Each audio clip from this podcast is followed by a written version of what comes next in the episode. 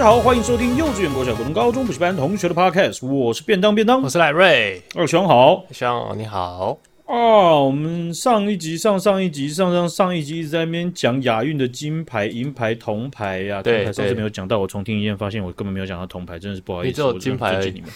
还有还有银牌，还有银牌，很少量的银牌。是对。那其中一个亚运金牌呢，就是那个以半轮之差赢过韩国呃选手的黄玉林选手。嗯，嗯啊，黄玉林选手呢，他的这个神劈腿啊。啊、呃！直接让正在庆祝的韩国选手颜面尽失，是，呃、直接面临到丧失这个兵役免除资格的一个窘境呐。哈哈 OK OK 啊、呃，那也是辛苦这位韩国这几位韩国选手了。不过啊，黄玉林本人呢啊、呃，在今日全运会的时候发生了一个惨案，怎么了？他在呃最后这个弯道的时候啊，反向的这个逆转局势，他超车了。夺得第一，在冲线的时候被第二名的选手用同样的姿势以零点零三秒逆转，成为苦主。靠，超尴尬的！而且他真的在庆祝，真假的？哇 哇，他这是就就是双手举起来在庆，几乎一模一样的动作了。对，我靠，这一定被笑烂呢，好痛苦，这是超痛苦的啊！因为你你已经成功用这一招打败过别人，然后你现在被以其道还治其身呢。你竟然用我的魔法 打败我的魔法！哎、欸，这真的超级尴尬的，真的是很很，因为一般一般剧情都是怎样写，都是写就是说哦，你被这样打败过，然后后面呢，你在更高层级的赛事，你用这招打败了你心目中想打败的人。这个是反向的，就是动漫不是也是这样演的吗？对 对，对啊，掉啊，轻轻轻忽了。不过，嗯，如果正向一点方面去想的话，好险他是在。嗯他是什么世运的时候，全运会全运会输了，不是？然后亚运会应该是成绩比较高，对，高分非常多，这是国际的，对啊，对啊，所以应该相对嗯好一些吧。可以，可是这这这真的可以看得出来，这类的运动真的都是，其实其实我觉得很多的运动都真的是差那么一点点。对啊，失以千里，好什么？干我不会讲。你看，来来来，我们把来大家坐好，大家不要不要动，不要动，不要叫走，来来来 来来。赖要讲话了，来，预备备，哎，开始。是你那有少里千里，对嘛？对啊，你看听得懂就好了嘛。对啊，就是糊糊的也没关系啊，反正听到了，你只要把眼神对到他的眼睛，他就不自觉也点头嘛，对不对？对嘛，这就是语言的真谛嘛，对不对？干嘛讲那么清楚呢？老师有点差也是千里，是这样啊。你你再讲你再讲含糊一点，可能会变得其他的意思了，好不好？对的哦，还是要有一点那个韵律，还是要在。我知道了，失失以毫厘，差之千里。我觉得你还是错个一个字，我觉得 失以毫厘，差以千里，应该是这样，没错。好，我不想不想背书，是 OK，没关系。对，所以黄玉霖呢，呃，在全运会这个新闻呢，也是瞬间就被疯狂炒起来，对。转季哦，大家开始在聊这件事情，就是真的你，你你可以看到，连职业职业的选手，他们都会忽略掉这个是一个非常快速，差那么一点点就差非常多的一一个比赛，就是没错没错。我想我想他们一定有敏感度，对啊，一定是啊，怎么可能？所以所以是 Pro 级的呢？对啊，他们 Pro 了，那你你有什么好讲的呢？大家笑归笑，可是。这件事情真的，我觉得说不定到时候以后啦，这种比赛 全部的冲线姿势都一样，对啊，没有人可以例外。会会被教 教练规定，你敢把手举起来试试看？你只能举单只手，另外一只手要在下面摆重心，然后后腿后腿那个前轮要用脚尖压在地板上，直接把身体延展到最长啊，然后从六岁开始这样教，就跟之前一样，可能要过三天之后才能庆祝啊，那很紧张，很谨慎啊。哎，你赢了，你不能忙庆祝，三天后再来庆祝，好不好？三天，给你一下，给你一下，hold 一下，好不好？看还要收操，一收收三天，真的啊，收心啊！哦，所以我想，黄女应该是在这种比赛当中，在这短短的几天之内啊，是对他三温暖，对人生的这个呃运动技巧还有严谨程度是有一个非常。世界已经最高强度的一个烙印在他。没错，没错，没错。啊，这个，哎、欸，我想我很好奇，哎，你你们以前在打系垒或者是在垒球、棒球训练中，打击打击打击者打击出去之后，他要跑到一垒嘛？那跑一垒，他在跑绕垒的动作，或者是说在三十线内，这个这个这个这个跑法是有规定怎么样跑吗？应该说，我们机械系因为是那种比较常打垒球那种传统系，然后也赢过好几次冠军，所以学长都很凶，全力冲吧！哦，就是你你稍微打，然后你就要全力冲。然后可能打到大二大三就开始越来越疲，就开始哎，慢慢慢慢小跑步、慢跑步的那种姿势就出来。但是，嗯、我印象中大部分都是全力冲，就是你不管打的好跟坏。那有有有有讨论到，或是有训练到，就是你要跑在线内还是线外这件事情？应该有，但我现在有点忘记到底要跑线内还是线外了。应该你这是个应该说我确定有，但是我现在已经忘记了。对，因为因为。以以前就有被在像在台湾的例行赛，就有人大家讨论过嘛，因为好像是以前的，好像基层在训练的时候都是叫你跑在呃内野草皮上，然后最后面要快到垒包时再切出去这样子，对，对，就等于是给守备员两呃所有守备员压一点压力，对对，然后就变成是说，假如说守备员呃爆传或是投到他的话，变成是他是妨碍守备嘛。对对、哦，有这样的情况，所以有人就有有有一些有一有一派球迷就说，那为什么不一开始就跑在跑在外面这样子？是对，一定为什么一定要跑在里面去去去去干扰别人？嗯，对。但有一派就觉得干扰其实是真的有用。对啊，对啊，所以我也我真的真的忘记了。那还是不要庆祝了，不要庆。对啊，不要庆祝。全力跑，对你讲的全力跑是全力跑就好，没错。玉林都这样爆玉林，哦，这很尴尬哎，真的啊。希望韩国媒体也报道一下，因为我很喜欢看他们后续这个王国呃韩王国韩国的网友是怎么样看这件事。韩国是不是他们用比较多的论坛是 Reddit？哦，好像不是，不是啊。对我、哦、我看人家人家从论坛上翻译，他们的比较主流的都不是 Reddit。OK，对，可能是我没有看到啦，但是。是他们也真的蛮凶的，不过我觉得黄玉玲的这个事情发生，他们应该也是有人会讨论，不过应该不会像他他骂他们自己人骂那么凶。对啊，应该只是笑一笑吧，因为毕竟自己是先先丢脸的那一个。对啊，对啊，我也觉得。OK OK，好，那在本周呢？哦，这各位应该是算上一周了哈，发生了呃战争事态了哈，就在十月八号的时候，我相信大家都已经看到这个新闻了哈，就是巴勒斯坦的激进武装组织哈马斯呢，他们对以色列的好几个城市，还包含了首都哦进行突袭轰炸哦，海陆空全部几乎是梭哈。轰炸了超过五千枚的火箭弹，然后造成数百名的以色列人死亡。然后网络上有非常多的影片哦，我也是最真实那种，我也几乎都看。OK，对，然后呃，真的要是要屏住呼吸去看，那真的是非常血腥啊！嗯、因为哈马斯武装，呃，他们的这个呃呃武装集团，他们是直接屠杀老百姓的。OK，他们就是。呃，不管你是哪一国公民，他只要知道你是平民老百姓，他就把你俘虏起来，把你强奸，把你当场杀掉，把你后面虐待，用各种方式哦。从影片中就就是可以看到，很多人都是有录下影片的当事人，他是看到非常惊恐，很明明确的听到很周边的人都在发出很很。已经不像是人类发出的声音的那种惨叫声。呃，他他他他，我我看到好几个是他们躲起来，OK，他们一群人躲起来，连受伤的人也躲起来，然后有一些是尸体，是。他们就躲起来，然后每一个人的呃状态都是非常惊恐，嗯，哦、呃，眼睛瞪非常大，然后他这种手机录你都可以听到好几个不同的人他在喘气，他惊魂未定的这种。这种呼吸声这样子，嗯嗯嗯，对，神经绷得很紧。对，其中呢有一名这个三十岁的德国网红啊，一位女性哦，她的遗体啊被哈马斯的这个武装分子啊扔到他们的卡车后斗上面公开展示，衣服呃被剥去，然后很多人对这个死去的德国网红啊吐口水。那这名网红啊，他呃当时是在以色列参加一个。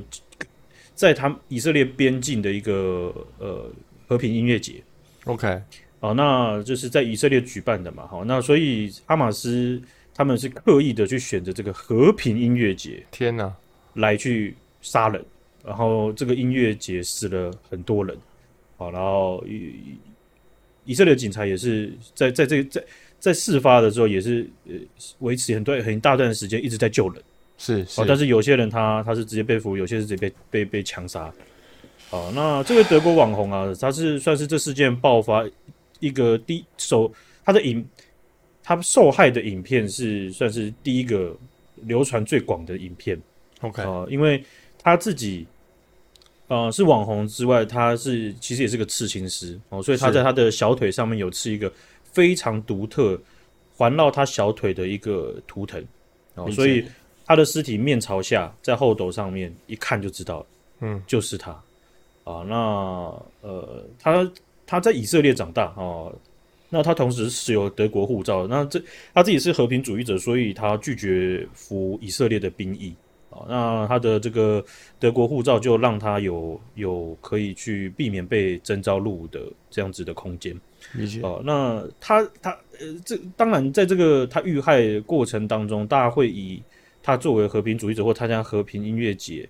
来去延伸去讨论，就是说，呃，你你你希望递出橄榄枝，可是，呃，极端分子或者是武装像哈马斯这样子的恐怖组织，他是他是不会跟你客气的。嗯嗯，对哦。那但是返回来讲，他即便是和平主义者，即便是宗教主义者，即便是什么主义者，他作为一个正常人类公民，他都不应该被这样对待。没错啊。对啊，对啊对，所以这样子讨论其实也是可以讨论。不过，我想原则很可能就是这样子了。那这个这位网红他的家人也受媒体访问了之后，就有讲，就说他们从呃，应该说这位网红跟她男朋友去音乐节之后，他们就联络不到他们的音音音讯了。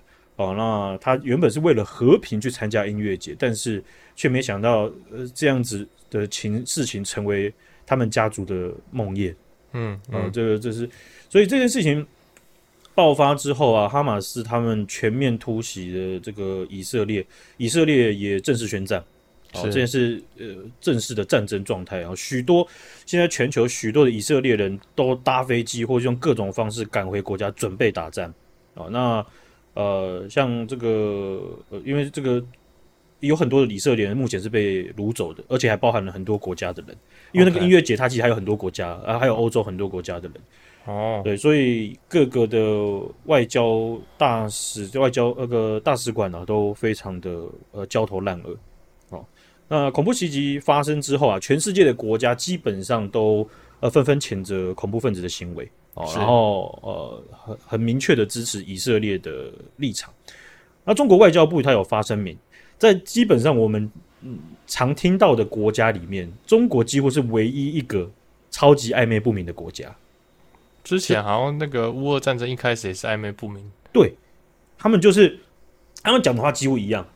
他们第一是第也不是第一时间，他第一时间其实完全没有回应，但是中国的舆论舆论已经先走在前面。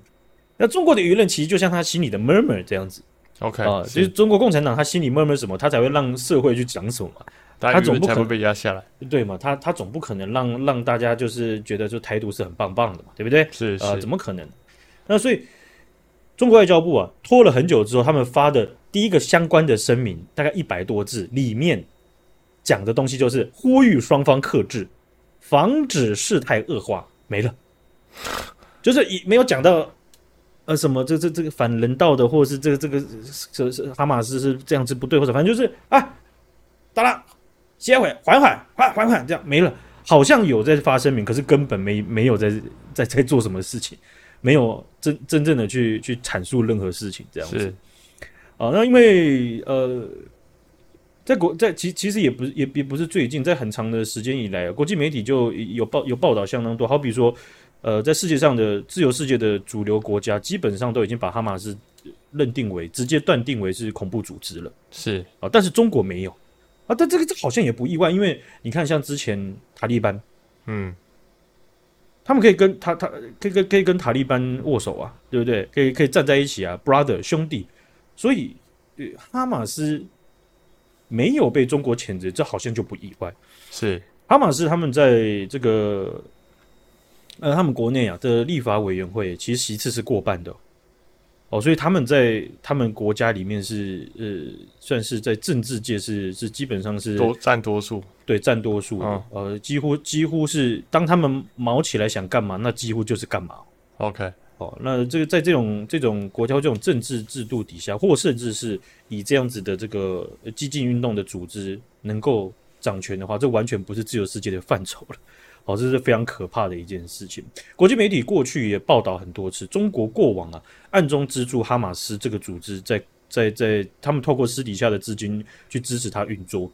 啊，那呃，这这件事情呢，也也可以看得到，就是说，嗯，在那个政治区域当中啊，中国当然是压了很多把。嗯，呃，那他也跟世界的很多国家在呃这个政治区一直在角力当中，啊，是很长的时间了哈。不过。对他们来讲，大家认定为恐怖组织的，对他们来讲就是还是一个选项，而且可能是排在很前面的选项。那以色列驻希腊的大使啊，呃，在呃我们录音的这一呃，应该是算二十小时之内的新闻哦，他们有包了二十架的民航机，呃，载了五千名旅居希腊的以色列后备军人回国参战。哦哦，那全世界呃，基本上以色列驻在各国的大使馆现在也在进行征召的行动。嗯，哦，那呃，等于是如火如荼，因为我看到最最第一个的新闻，呃，这个新闻是也是英文呃英文这个国际媒体报的哦，就是说在我忘了在哪个国家了，就有有一个人他直接把买了两百五十张机票。对，然后就是给给这些要要回去参战的人。我靠，嗯，那他们在宣战之后，其实这件事情是有有一点是比较我们在华语媒体当中可能会有被被讨论，或是以会设定出来，大家会会会比较常看到的一个讲法，就是说，因为以色列是这样，以色列他们有举世闻名的一个情报系统，叫摩萨德，是哦，但是呃，排名世界。很前面的这个情报系统，竟然在哈马斯的突袭之下，他们是看起来是结果论来看是漏洞不少的。对对哦，所以他们确实没有完整的掌握哈马斯的突袭。哦所以你在华语媒体当中是可以看到一些一些这样子报道的足迹，因为有一块蛮大量渲染的，看看得出来的是，嗯，讲他们的这个防空系统。导弹的防防火箭弹的系统失灵了，苍穹？对，呃，这个铁铁穹啊，哦，铁穹。对啊，那这个这个我很很以前讲过，他们他们我看过第一个有关铁穹在以色列的影片，就是他们在几乎是边境有一个呃有点像度假村的酒吧，然后他们就在喝酒，就是那种呃也也有点像轰趴，就有游泳池那种，OK，然后就那个影片拍拍的人就录。就是有有这个空袭警报，然后火那个迫击炮就从边境打过来，然后就看到那个铁穹的那个飞弹就往上升，然后去去追那个去追那个迫击炮，但迫击炮你看不到颜色，嗯，所以你看到的时候是他们两个对仗把它爆掉了，对，所以是。铁穹就有点像就就就在形容这件事情，你看不到它就有个穹穹顶是保护着你这样子，OK，好，那。在在情报失准的情况下，其实基本上啊，哈马斯他们是梭哈式的打法，他们有很多被拦下来，是但是有漏网之鱼。可是，在有一些媒体报道看起来，他没有打算跟你讲大概漏掉多少，而是他跟你讲好像是失灵了，这样没用了，完了，哦，制造恐慌。对，你是好像就是好像就是说哦，那你以后不要准备这样子的东西。但其实铁穹算是、嗯、算是世界基本上数一数一的。防防防弹的系防导防这种火箭弹，然后够迫击炮的这种系统，对它很贵，可是这算起来在战争上面非常划算。嗯嗯嗯，对哦，所以呃，在看这些资讯的时候，我我现在真的也是大乱斗，因为大家大家没有闲着哦，因为从从这个哈马斯他们在呃 Twitter 上面的操作也已经被证实，就是说他们有所准备。OK，呃，在在英文的，在在其他语言的世界上面，他们。没有，就是说，哎，没有，哎，想到，然后就直接打，什么东西没有准备，他们、哦、他们可能已经预谋很久了。对，好，那但是这个预谋真的是想，真的是对以色列人来讲，不是说他们没有戒心，而是说某种程度上可能也是蛮意外的，因为二零媒国际媒体报道，就是二二零一七年的时候，哈马斯他们有颁布一个新版的宪法，这个宪法对以色列。